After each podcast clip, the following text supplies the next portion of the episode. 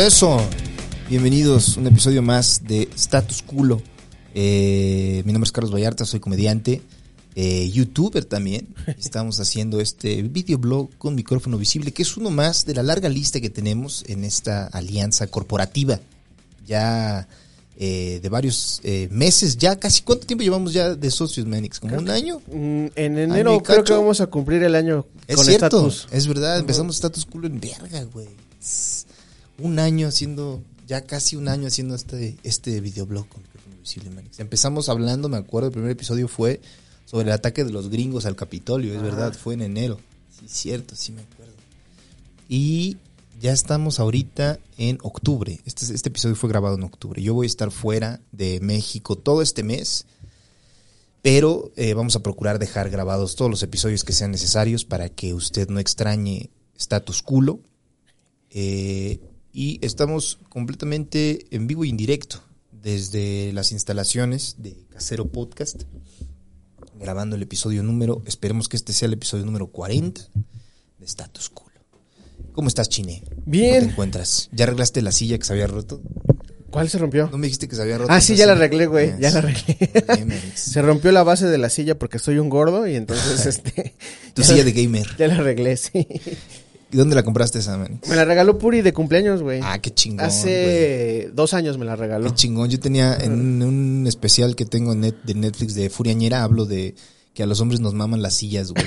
¿No? Sí. Es como chingón, es tener una silla, güey. Güey. es que antes, bueno, se ha ido modificando el espacio de trabajo, entonces Sí. yo, me, yo me sentaba en una silla del comedor Ajá. y esas sillas del comedor a la larga pues andas chueco Claro, y estás, estás- así como que... ah, El culo todo duro ahí. Sí. Y ya. Tú te- antes estaba aquí, ¿no? La consola. Y nosotros, la, la mesa estaba acá. Estaba aquí. Sí, cierto. Y yo tenía ahí una silla medio incómoda y una vez me vio sufriendo y me dijo, ay, le voy a regalar una silla. En una silla Acapulco estabas así, monitoreando acá. y ya me, me la, me la regaló hace dos años y ha sido una adquisición bastante interesante porque tiene soporte lumbar y Oh, todo. sí, se ve, se ve muy chingona, Manix. Se ve bastante chingona, bastante suave. Ahorita ya ha estado un poco, bueno, ya lleva dos años, pero pues ahí está. Sí, Ajá. pero también está, o sea, yo también me compré una silla de, de juego, y pero esa sí me la regalé yo en 2000, todavía la tengo, desde 2016, güey, la compré en Guadalajara, una silla como de oficina café, que se reclina, ya está bien puteada porque mis gatos ya la rasguñaron, güey, le falta como un tornillo, o sea, la armé mal, Ajá. y ahorita ya está muy puteada, ya la voy a tener que tirar, pero sí me voy a comprar una, una silla de esas vergas, Manix. Sí. Sí hacen falta, ¿eh? Es este, una gran recomendación. Si usted está en busca de soporte lumbar y... ¿Dónde compraron esa, como en Amazon Ah, mira. y comodidad, cómprense su silla. Está chingón. Oye, en Amazon se puede facturar, Sí. ¿sí? Sí, sí, sí. Ok. Metes tus datos Y se te factura cada y compra. se- cada compra se te Aunque la compres algo en Estados Unidos. Ah, no, el- ahí tienes que ver a huevo. si tu si tu producto tiene el, bueno, tu, el güey que te lo está vendiendo tiene la posibilidad de Ah. facturar, se hace la factura Se automática. Si no, las tienes que se la tienes que pedir directo a ellos. Ok. Y si no, ya es ya está más caro. Ya, órale, va. Me voy a pedir una, una silla, Manix. Pues yo voy volviendo de Los Ángeles, regresé a- ayer, no, antier regresé de Los Ángeles. ¿Qué tal Los Ángeles, güey? O sea, chido. yo siempre he querido ir a Los Ángeles. Está bien y- verga. sí, hay, hay amigos que han ido y me dicen, ay, es que no hay nada, güey, nada más es ahí el centro y lo demás ya está bien culero. A mí me gusta, o sea, justo la parte, o sea, es como, igual yo he ido a Los Ángeles como tres, cuatro veces en mi vida, güey. Tampoco es como que haya ido, wow, así un chingo de tiempo. O sea, en días, probablemente en Los Ángeles he pasado dos semanas en toda mi vida. Ajá. De 45 años que tengo con vida, dos semanas las he pasado en Los Ángeles. Entonces tampoco soy ningún experto, pero pues sí medio en- he platicado con los comediantes que viven ahí, que son como de la zona. Está como Los Ángeles, que es la parte donde está el centro, downtown Los Ángeles, que son los edificios y la verga. Y luego están los suburbios alrededor, güey. Y esos como suburbios es donde usualmente pues, la gente es donde vive realmente. Entonces está, creo que Por eso es el pedo que también dicen que hay un chingo de tráfico siempre, que toda la banda que va de Ah, los suburbios van, hacia, hacia el centro, pues. Yo fui, yo iba a ir a un open mic, fíjate, pedí un Uber eh, para un open mic y a medio camino me habló, bueno, a ver, vamos por partes primero. Ok. Yo fui a Los Ángeles eh, a finales de, ha- haga usted de cuenta, yo tuve show, bueno, no tuve show, me invitaron a abrir un show, Marcela Lecuona, por cierto, quien le mando respetazo, el 25 de septiembre. 25 de septiembre, Marce tuvo su show en Cine Tonalá, me invitó a abrir, le dije que sí, y yo quería ir a Los Ángeles a ponerme la dosis de la vacuna y al mismo tiempo quería subirme al open mic o hacer algo en inglés. Originalmente era open mic, porque si me iba de la verga nadie me iba a ver y no iba a pasar nada, ¿no? Si un árbol cae Y nadie lo... y nadie lo ve, cayó realmente el árbol, nadie sabe. Entonces le dije a mi agente de viajes de confianza, que es Aníbal, vo- voy a nombrar, voy a, mucho name dropping va a haber en este episodio. Son recomendaciones, güey. Sí. Eh, el 25 de septiembre, que, que por cierto, antes de eso, fue un gran- ha sido un gran mes. Porque mire usted, 24 de septiembre es el cumpleaños de un gran amigo mío, a quien quiero mucho, que es Horacio Almada, el abogado de las estrellas. Gran amigo, eh, lo estimo demasiado. Fue su cumpleaños el 24. Nos invitó a, dijo que iba a armar ahí como un desmadre, ir a beber. Dijimos, claro. Entonces fue el 24, tenía show de hecho en el Cine Tonalá. Y lo fuimos a, me invitó a, eh, es que ya no me acuerdo si me subí con Horacio o no me subí. Iba a estar Creo Germán, no. ¿no? Germán era el Sí, que iba, el que se iba a subir. No, no me subí. No me subí porque originalmente había invitado a Javi Villalbazo. Ah, Y yo le dije, oye, Manix, déjame subirme. Pero como dijo, es que ya está Javi, yo la verdad quería hacer 20 minutos para ir calando, probando cosas nuevi- nuevillas, ¿no? Entonces le dije, ah, no hay pedo, Manix. Entonces, Germán se coló. Germán Gallardo, con quien tenemos cero serotonina en el canal de Chavos Banda. Vaya a ver el- cuando sea que se suba, porque no tenemos horario. Ahí va a estar los episodios, cuando tiene que estar al tanto ahí de las notificaciones de Chavos Banda, por si quiere verlo en los estrenos. Entonces se estuvo Germán, estuvo Javi y estuvo Horacio. Me acuerdo que también fue Coco de público, fue a ver a Horacio. Llegamos y acabando su show nos subimos a la terraza del cine Tonalá, que está bien bonita, y estuvimos ahí chupando un chingo de tiempo, como unas tres horas, dos. Bueno, tampoco es mucho, pero estuvimos ahí cotorreando. Y fue como volver a lo mismo que era antes de la pandemia, porque hacía mucho tiempo que yo no salía con comediantes a una noche de, tom- de tomadera y platicar de comedia y platicar de pendejadas, de cuando hemos viajado juntos. Eso me, me mama y hace un chingo que no lo hacía, entonces fue como muy refrescante para su servidor. Estuvimos tomando en la eh, terraza del cine Tonalá, ya yo ebrio, nos pasan a una mesa más grande porque llegaron más comediantes. Me atreví a hacer unas palabras eh, en honor a mi tío Horacio Almada, eh, muy breves, pero concisas al punto. Se le felicitó eh, arduamente. Terminando, nos cierran la terraza del cine Tonalá. ¿A dónde vamos sino a casa de Horacio Almada? Llegamos a casa de Horacio Almada, quien comparte eh, morada con dos raperos. Entonces tienen un sistema de audio muy verga. Y llegamos y estuvieron como 10 minutos mi tío Horacio ya en grande y él obviamente, ¿cómo se conectan estas chingaderas? No sé cómo hacerle. 10 minutos después las conectaron y empezaron a poner Bad Bunny. Y esto se descontroló. Todo se puso muy chingón. Llegó más llegaron más personas al departamento de Horacio Almada. Eh, éramos como unos... Ah, no éramos muchos, éramos como 10 nada más. Y me acuerdo que empezamos a tomar, estuvimos platicando, estuvimos cotorreando, estuvo Emiliano Gama también. Eh, Emiliano se fue y yo me quedé y me acuerdo que agarré unas papas de unos güeyes que llegaron a la fiesta y me acosté en el sillón y me quedé dormido con las papas en la, en la, en la, en la panza, güey. Y luego al día siguiente ya eran como las 8 de la mañana y yo ya agarré esta pinche maña de levantarme a las 8 de la mañana. Ya el día que sea, yo a las 8 a huevo me levanto. No sé qué verga pasó, como que mi cerebro se desconectó ya de algo. Y a las 8 siempre me levanto con ganas de mear y con pesadillas bien culeras, pero bueno. Me levanté a las 8 de la mañana, fui a mear y le toqué en su habitación a Horacio y estaba escuchando Pink Floyd a las 8 de la mañana. Horacio ya destrampado. o sea, no, no durmió, ese güey No- seguía. No tengo idea, él estaba acostado en su cama y le toqué y me dijo, ¿qué pasó, Manix? Como que estaba dormido, despierto, pero escuchando The Wall. Y le dije, ah, ya me voy. Porque yo creí que me tenía que abrir abajo, no lo desperté nomás por ojete. Entonces dijo, no, no, no, tienes que abrirle ya, o sea, ya nada más giras la perilla allá abajo en el edificio y ya te sales. Entonces me bajé, regresé a mi casa, dormité, me desperté, fui al gimnasio y luego en la noche me bañé y me fui al show con Marce. Llegamos y la idea era pues tomar otra vez. no sé qué pasó, como que ya no teníamos ganas, como que no se armó. y me fui a, nos fuimos a dormir, todos. No, no, no, porque, o sea, yo me, le, le abrí a Marcela y después me fui a... ¿Dónde verga fui? Algún lugar donde estaba Germán. Y el plan era seguir tomando y ya no se armó. Nos fuimos a GTA. Y el 26 de septiembre, que por cierto el 25 también fue cumpleaños de, de Mashenka, quien es mi exnovia, la, la quiero mucho. Y le dije igual felicidades, pero para que todo el mundo sepa que el 25 de septiembre es cumpleaños de Mash.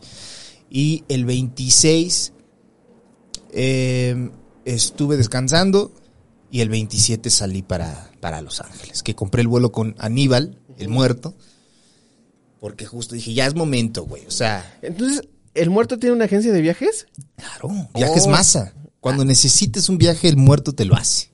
Te arma todo el Ese itinerario. es un gran, eso es un gran eslogan. Cuando necesites un viaje, el puerto te lo muerto hace. te lo hace. es, es este. Decíamos que es muy biznero. O sea, el mu- será el muerto, pero es muy vivillo para los negocios, Manix. Entonces, si usted necesita un viaje, eh, viajes más. Más hay asociados. Le arma su viaje, su itinerario, su hotel, su vuelo, escala, lo que usted necesite. Entonces casi siempre cuando necesito le escribo, oye Manix, ¿cómo cuánto sale un vuelo de aquí para acá? No, pues en tanto. ¿Lo quieres? Sí, Simón. Órale, facturas, todo chingón. Y este, fuimos, fui a Los Ángeles, llegué a, a- a Los Ángeles, aterrizamos como eso de las 12 del día más o menos, eh, y me estuve quedando en Hollywood, atrasito de donde está el, pues, el, el que todo el mundo topa, el Paseo de la Fama y esas madres. Atrás de esa madre hay un Best Western, un hotelucho ahí que renté barato, porque obviamente digo, güey, no me voy a ir a gastar eh, me gasté creo que como 8 mil varos. O sea, también está caro, está cariñosón. Pero pude haberme gastado un chingo más. Y dije, no, güey, pues vengo tres días, vengo a probar. Me quedo en un hotel pues, que no esté tan caro. Y lo que hice fue llegar y em, buscar open mics para, para no, güey. Lo primero que hiciste fue llegar y chingarte unas costillas y unas pinches. Ah, sí, eso hijo, fue, eso no fue el mames. día. Y tragué un chingo ese día, güey. Siempre que voy a los, siempre que voy a Estados Unidos, siempre como barbecue. Siempre, sí. Do- Donde esté, busco, hay algo de barbecue por acá. Y, y- y trago, pero bien sabroso, Alex. Llegué, me tragué una Jack in the Box en la, en la, a la, como a la una, güey. Ajá.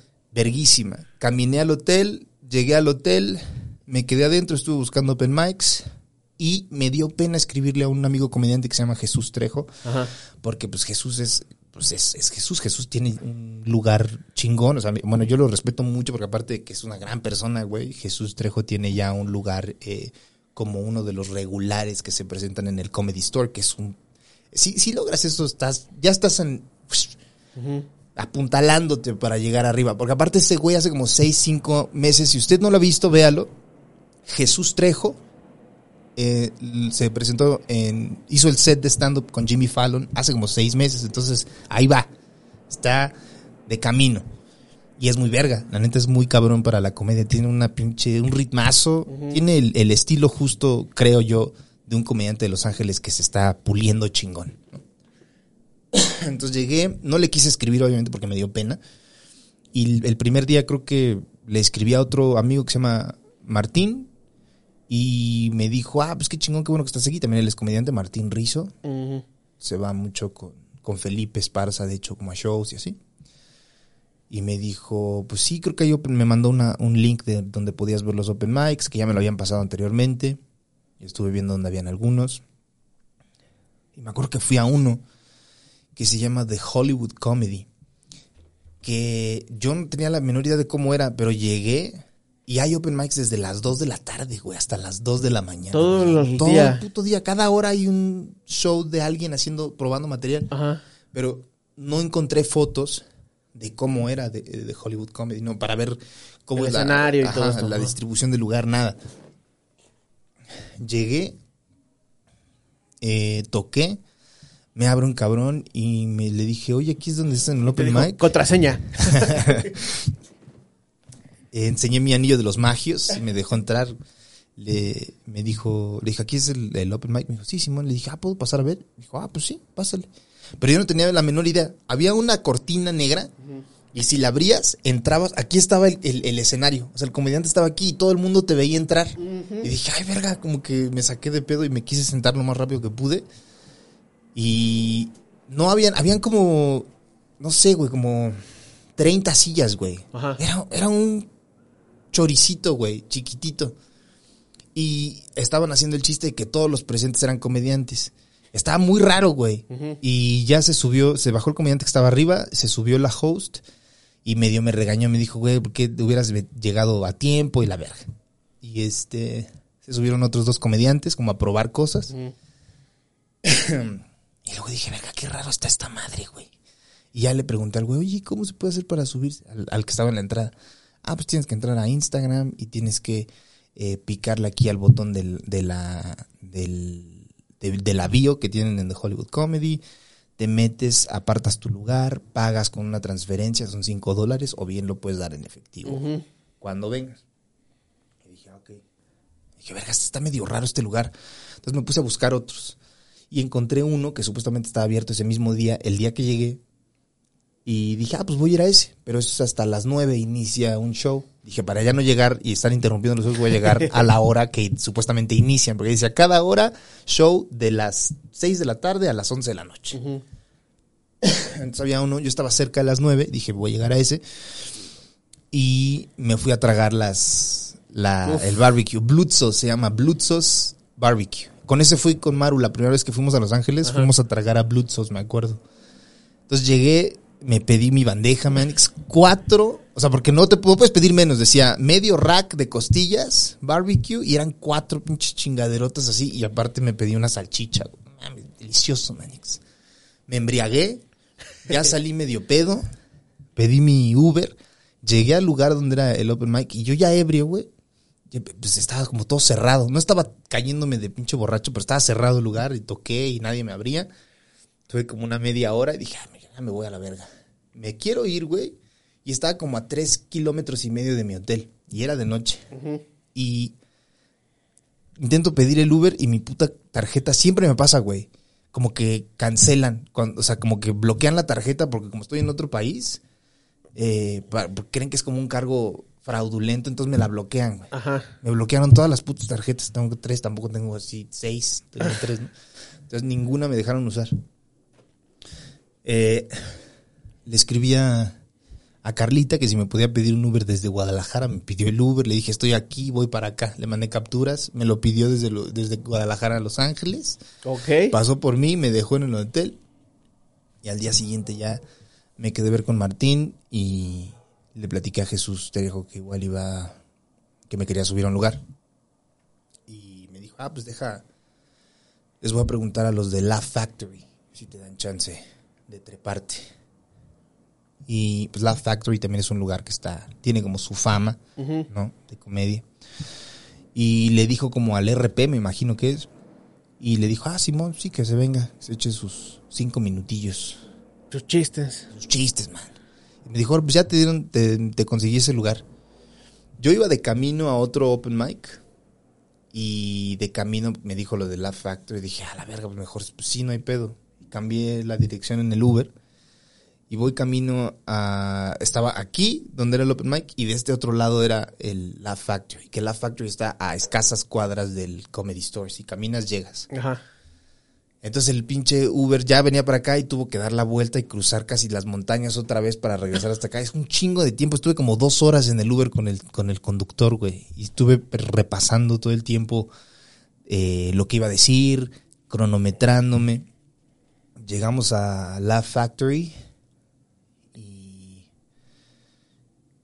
fui, fui el primero que se subió. Bueno, o sea, se subió el host, Ajá. como que calentó a la audiencia y me presentó.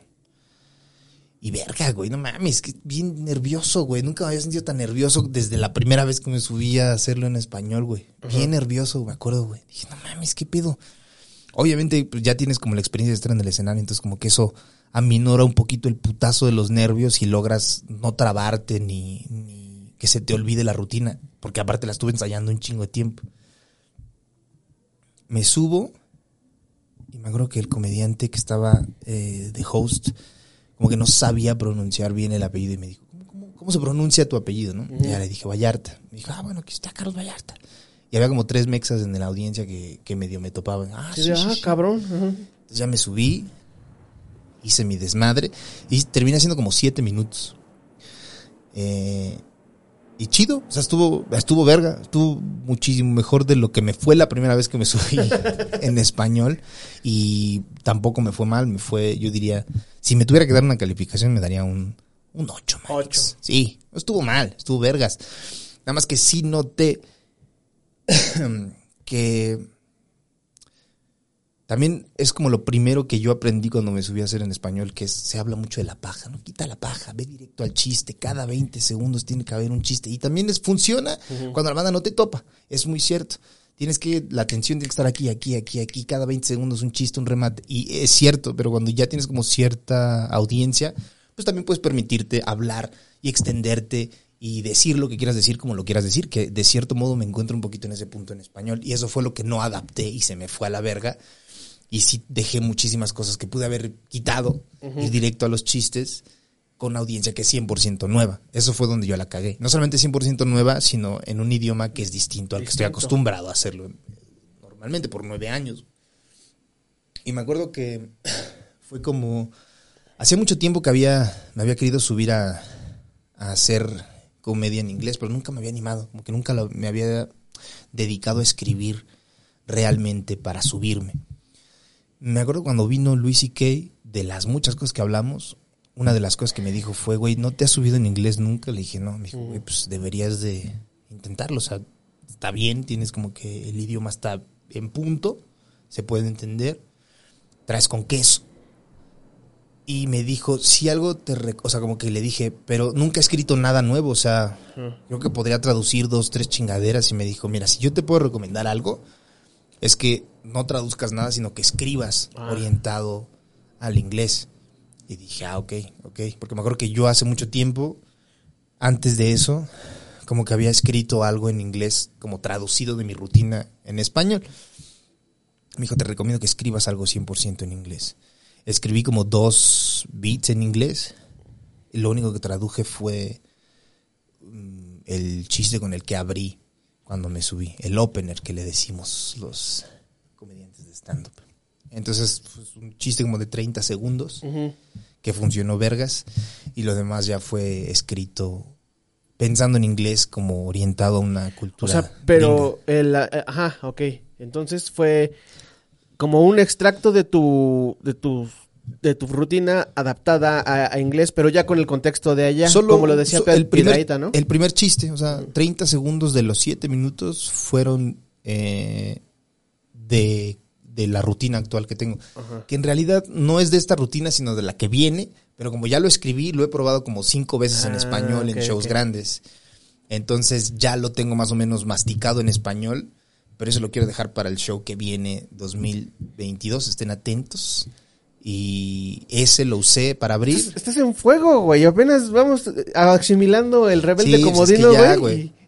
Ya no puedo permitir, porque luego sí echaba un chingo la hueva, güey, la Ah, neta. Y ahora que fui allá, dije, no mames, no, güey, o sea, no puedes hacer eso. O sea, si, si tú trabajas y le chingas y haces comedia y vas escribiendo y logras el ritmo y conectas con la audiencia y estás pa, pa, pa, y te ubican y te empiezan a dar chance y luego te vuelves, por ejemplo, uno de los regulares en Comedy Store, que ese es como... Siempre me acuerdo que le he dicho, o yo mismo me digo a mí, me digo a mí mismo, son como objetivos a corto y a largo plazo. ¿Cuál es mi objetivo ahorita a largo plazo? A largo, largo, largo, largo plazo. Pues ser uno de los comediantes más vergas en inglés. Ese es. Porque si lo logras hacer así, te vuelves de los comediantes mejores o más reconocidos en el mundo. Es, así es, es innegable. ¿Cuál es mi objetivo a corto plazo ahorita? Primero, irme a Estados Unidos. Ese es el corto plazo. El segundo, empezar a escribir material lo más eh, seguido posible. Porque si no lo haces, si, si, si lo haces, si, si tienes una rutina matona de 10 minutos y te empiezan a dar chance varios comediantes porque diste mucha risa y usas la misma pinche rutina para abrir una y otra vez. Y está muy verga, ok, está muy chingona, muy afilada, muy pulida, lo que sea. Y te ve alguien y te empieza a dar chance como para subirte al Comedy Store, que tarda muchísimos años, pero estoy alucinando. Y vas, y vas a estar en el mismo lugar muy seguido cada semana y estás presentando lo mismo una y otra vez, pues la gente se va a aburrir, güey. Necesitas a huevo escribir un chingo, darle pulir, escribir, probar, güey. Entonces ya ahorita digo, güey, tengo como la ventaja, de cierto modo, de que ahorita estoy más acostumbrado a escribir rutinas más largas de una hora, no rutinas cortas, que así es como era en el pasado, escribías cachito de 10 minutos, lo ibas probando y lo probabas más tiempo. Ahora como ya tengo la exigencia de los shows completos, sí he escrito más, como que hay una dependencia del el beat pasado con el beat siguiente del beat que va en medio, entonces puedes permitirte ligar esto con esto. Y si esto lo dices en un lugar completamente distinto, puede no funcionar tan bien si lo dejas en este lugar. O sea, ya piensas como en espacios para los beats y qué vas a conectar con qué. Entonces tu escaleta. En- Sí, en- ándale. ajá. Tu escaleta de podcast. Es mi podcast, el que presento ahí en el escenario. Y tienes como tu, pues tus beats bien definidos. Y hace mucho tiempo que no escribía pensando en hacer solo algo pequeño. Y con esto que me subí allá a Los Ángeles tuve que pensar de nuevo en escribir algo pequeño que fuera eh, fuerte por sí solo sin necesidad de conectarse con algo que va a venir en el futuro o algo que ya dije antes. Entonces eso puede ser complicado. Y ahora que fui allá, pues dije, güey, no puedo, no puedo estar valiendo verga, o sea, tengo que escribir, güey, a huevo, tengo que darle, llegar, escribir lo más que pueda, juntar el mayor material posible, eh, ir a los diferentes clubes de comedia, valer verga un chingo, porque solo así es como aprendes realmente, valer verga, valer verga, rifar, valer verga tres veces, rifar dos veces, valer verga cinco, rifar una vez, eso es, así solamente es como vas a lograr adaptarte al ritmo de comedia tan exigente aparte que tienen los gringos. Creo que los gringos te dan chance eh, de divagar un poquito, meterle un poquito de paja a tus a tu rutina, si ya tienes cierto renombre, igual que acá, o sea, si la banda no te topa y estás, van yendo a un club de comedia y están echándose sus tragos y no le estás, va a ser complicado, va a ser muy complicado. Pero si ya te topan, si ya tienes como cierta licencia para hablar un poquito más del tema a fondo sin necesariamente meterle un chiste cada 20 segundos, ya te dan chance. Pero si vas empezando, tienes a huevo que adaptarte a eso. Y los gringos son muy exigentes a- al respecto de eso. También participan un vergo, güey. No se callan a la verga los güeyes. Está alguien diciendo algo, el comediante, y de repente alguien le responde. No se dejan, ¿no? Entonces es como el comediante tiene que estar más metido en el pedo de la improvisación, Improvisación. y lidiar con los llamados hecklets. Es complicado.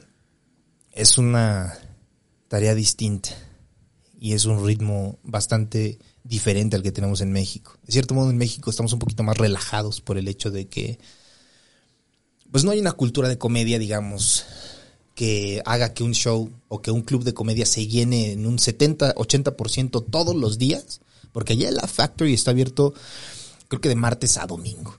Y todas las noches tiene al menos 70, 50% de capacidad. Y aquí los clubes de comedia, que son dos, pues a veces ni siquiera se llenan, ¿no? Pues a veces van tres mesas, cuatro. Es lo que dices, o sea, creo que no está tan- la cultura, o sea, no, no escuchas a, a tus compas decir, ay, vamos a, vamos a un club de comedia. Sí, sí, sí. O sea, van y, Y se sí. sus chelas y ya, pero Allá sí, o sea, es como el plan de vamos a ver comedia. Y pues como van a un establecimiento y el establecimiento como que ya tiene cierta reputación de, oh, aquí se presentan tan- tales tipos de comediantes. Y la banda ya sabe que va a ir a ver comedia chingona, se la va a pasar verga. Y hay una cultura de ir a aguantar, de ir a, a- a escuchar comedia por...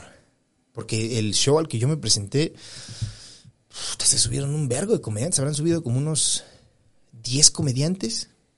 El show duró como tres horas, güey. O sea, son veladas largas. Y la banda va y las aguanta y pistea y... Ah, y se acabó al que yo me subí y luego empezó otro, güey. Y ya había gente formada fuera Para para, entrar. entrar a la Órale. factory. Entonces, ya hay una cultura de la, de, de la comedia, de en qué consiste el stand-up comedy. Quiero ir a escuchar stand-up comedy, quiero ver a alguien hacer este tipo de arte en el escenario, ¿no? Y aquí, pues no.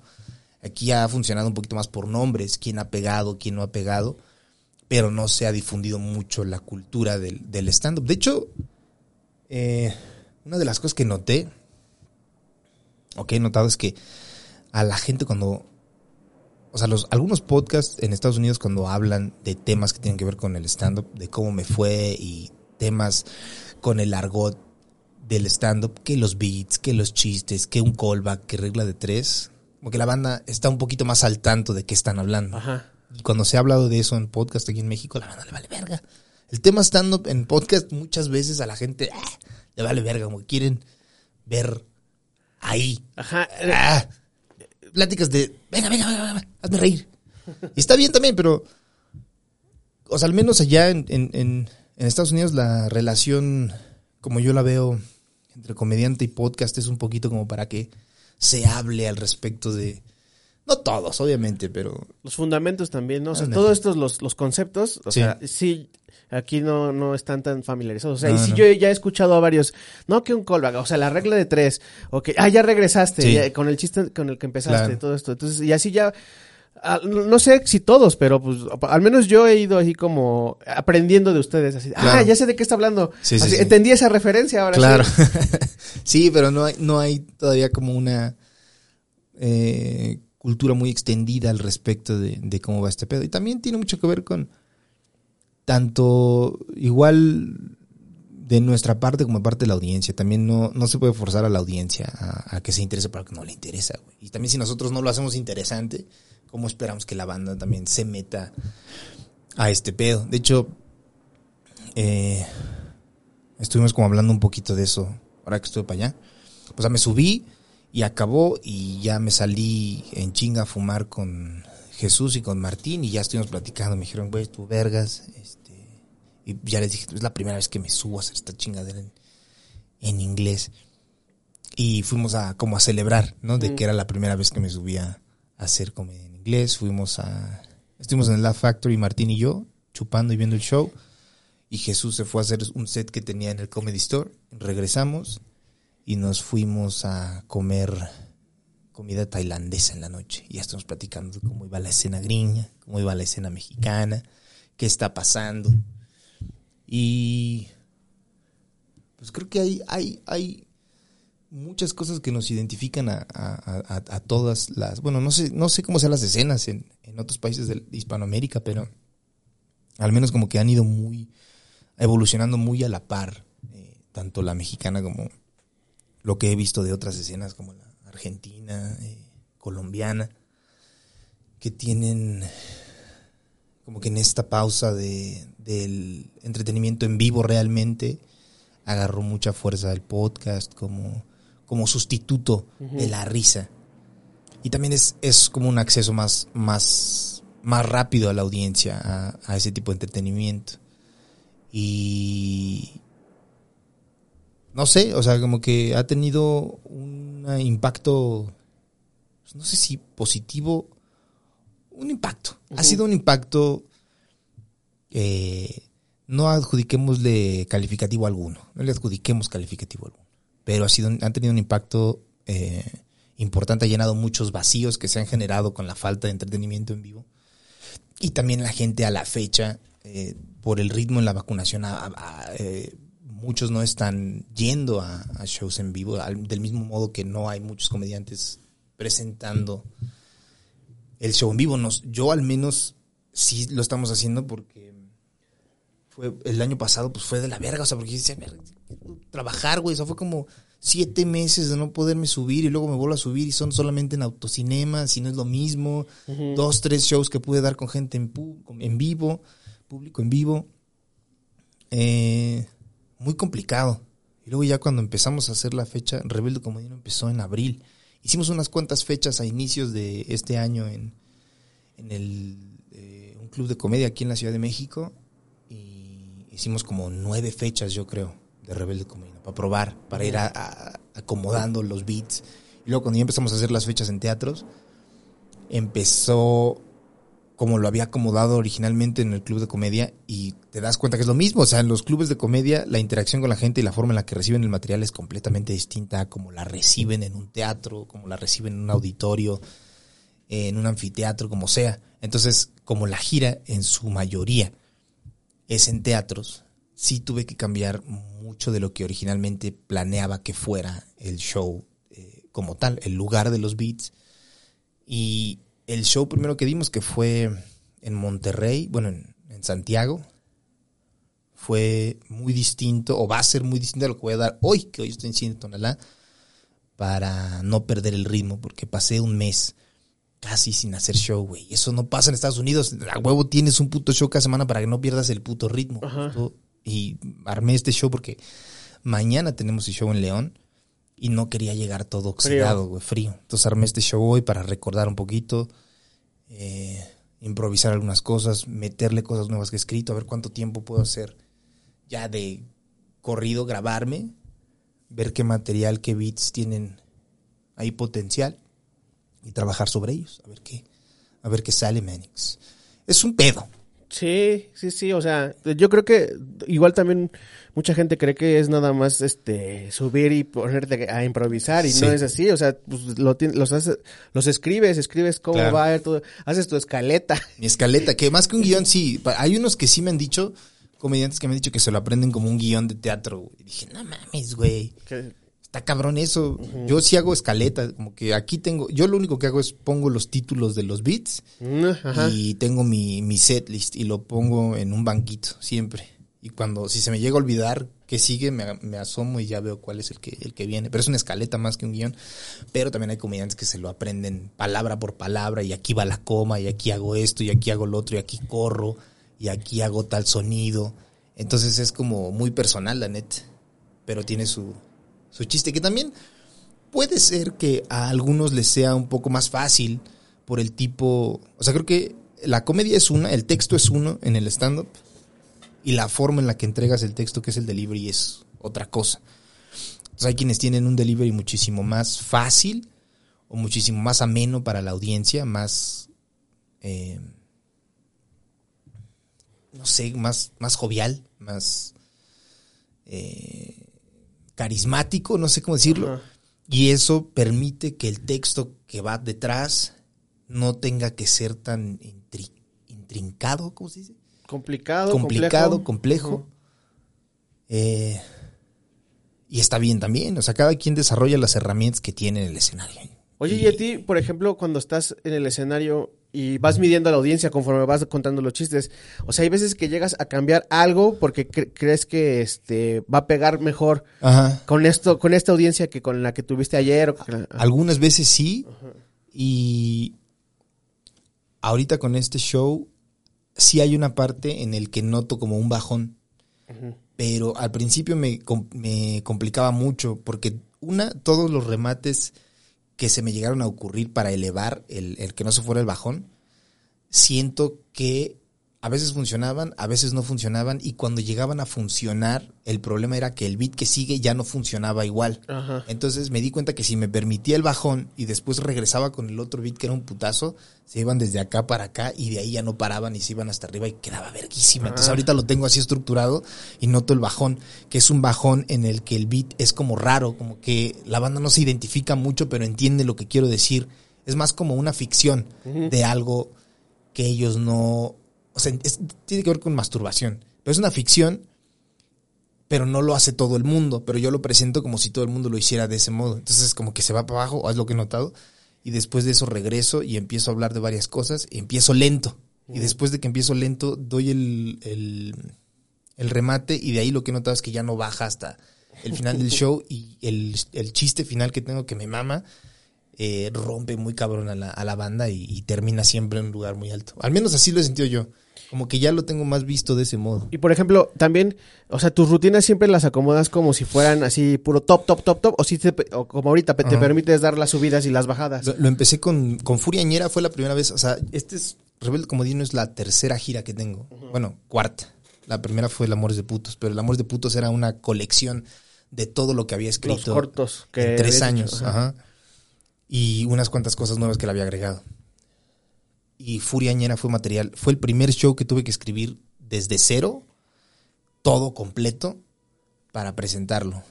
Y fue muy raro para mí porque nunca había escrito, nunca había, nunca me había puesto sentado a escribir un show pensando tengo que escribir una hora completa de un putazo. Y cuando lo hice, eh, eh, con ese sí no supe muy bien cómo acomodarlo hasta casi al final de la gira que fue en 2000, inicios de 2018. La última fecha la tuvimos como dos días antes de que se estrenara en Netflix Furiañera. Yo fui a un furiañera que hiciste en la carpa Astros. Ah, claro. No sé si, si ya fue al final ese, pero yo fui a uno de esos. Fue la primera que tuvimos en Ciudad de México, que estaba el audio bien de la verga. Estaba bien raro. Sí, güey, sí me acuerdo. Fuimos, ese fue, ahí vamos a la mitad de la gira. Ajá. Y la gira la terminamos en mayo de 2018, me acuerdo, porque se estrenó mayo de 2018 el de en Netflix. Y lo, el último show lo tuvimos como tres días antes. En Cabo. Verga, me acuerdo que estaba hasta Jonás ahí, nos tomamos una foto de la, el último Furiañera en vivo que íbamos a hacer.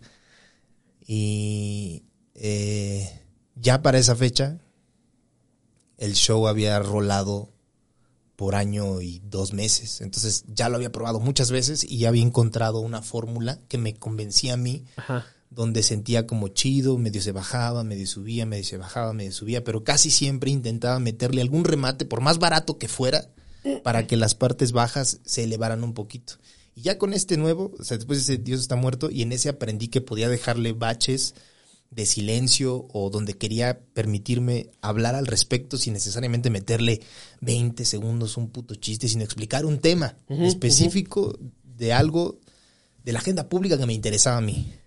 Entonces tenía un chiste, me acuerdo, de, de aborto.